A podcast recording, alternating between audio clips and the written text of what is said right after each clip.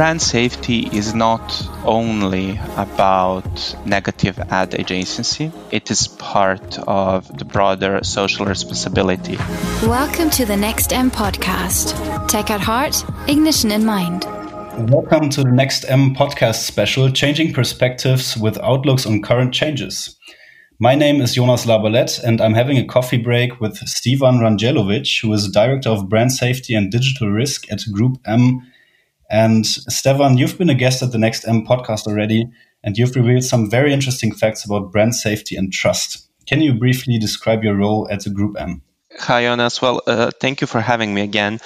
So my role is to look after contextual brand safety, viewability, fraud, user experience, and uh, partly privacy, which are all the areas of, of digital risk. So I would be the person that agencies and clients come to when there is a little brand safety crisis, when ads are found to be adjacent to some inappropriate content, or when there is a big fraud uh, scheme discovered. And also, what we do at GroupM is uh, we establish processes and policies for all agencies and clients to follow. So that would be in 30 seconds my elevator pitch of my role. Very nice. Thank you for this very short elevator pitch. So, as you are GroupM's expert for digital risk, and we take a look at the upcoming weeks, I mean, no one knows how the whole thing will develop. But is there anything we can learn from, for example, China, where the situation got at least less worse? And is there some normality coming in for brands in the upcoming weeks? What do you think? Uh, well, we do hope that um, this will all, by the, the third quarter, of this year become uh, not a memory, you know, but something that it will be just easier to work with. We saw in China that many people actually got back already to the offices, and there are some predictions that the digital spend uh, in the third quarter will be at the same level as it was last year in terms of risk, it is really difficult to predict, and that's why it's it's risk, right? Um, China is not really a model in terms of risk now because in China there is a very strong uh, legislation around inappropriate content, a very strong legal framework. So a lot what would be allowed in our part of the world there is just automatically not allowed. Therefore, the adjacency, negative adjacency, doesn't exist as a possibility in many cases. Mm-hmm.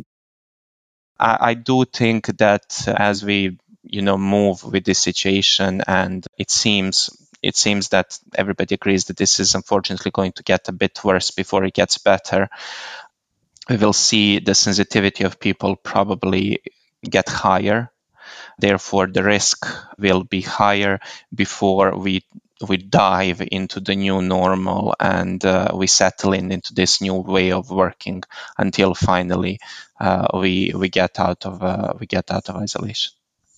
Okay, thank you very much for this point of view. So to stop the virus from spreading even more, of course, people stay at home and change their behavior quite a lot.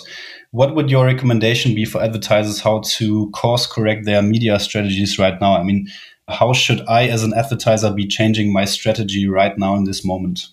Um, well, in the time of isolation, the, the burden, the mental burden is quite high. Uh, emotions are elevated.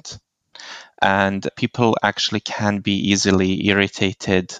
A lot of, uh, you know, it takes one screenshot for something to, to go mm-hmm. wrong uh, in these uh, in these cases. So we always recommend them, our advertisers, and they have actually done this already, uh, to carefully review their media plan to see where exactly uh, they wanted to reach their their users and obviously i mean many of them as moving from digital out of home uh, and cinema and more into digital and social programmatic and social right and search however what is really important in this uh, in this time is for all advertisers to review their creatives mm-hmm. and their copies, not to appear too insensitive to the situation. Mm-hmm. To come to the end of this topic, media strategy during the corona crisis. I mean, it's very hard for very many businesses, but can you see any opportunities that arise with this special situation? Anything we can learn from or we can take to the future strategic implications? Uh, interesting. I think you know what they say these days uh, that this is digitalization on steroids.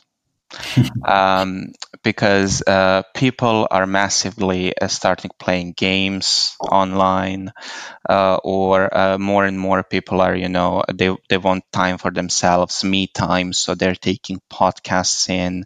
Streaming, online streaming is growing significantly. Uh, so I do think that consumer habits uh, will change. Uh, mm-hmm. to a certain extent, we will see a boom of, of different things, and that will just carry on uh, so those learnings that we will have to just acquire very fast now will be very valuable for the future. And you know what?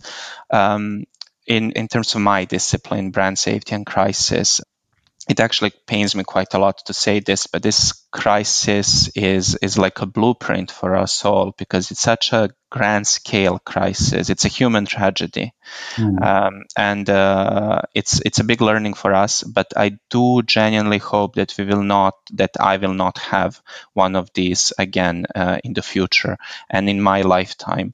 Uh, so I do hope that uh, the learnings of handling such a crisis I will not have to implement again. But mm-hmm. if it does happen, we will be better prepared just because, you know, you can't be prepared to global pandemic.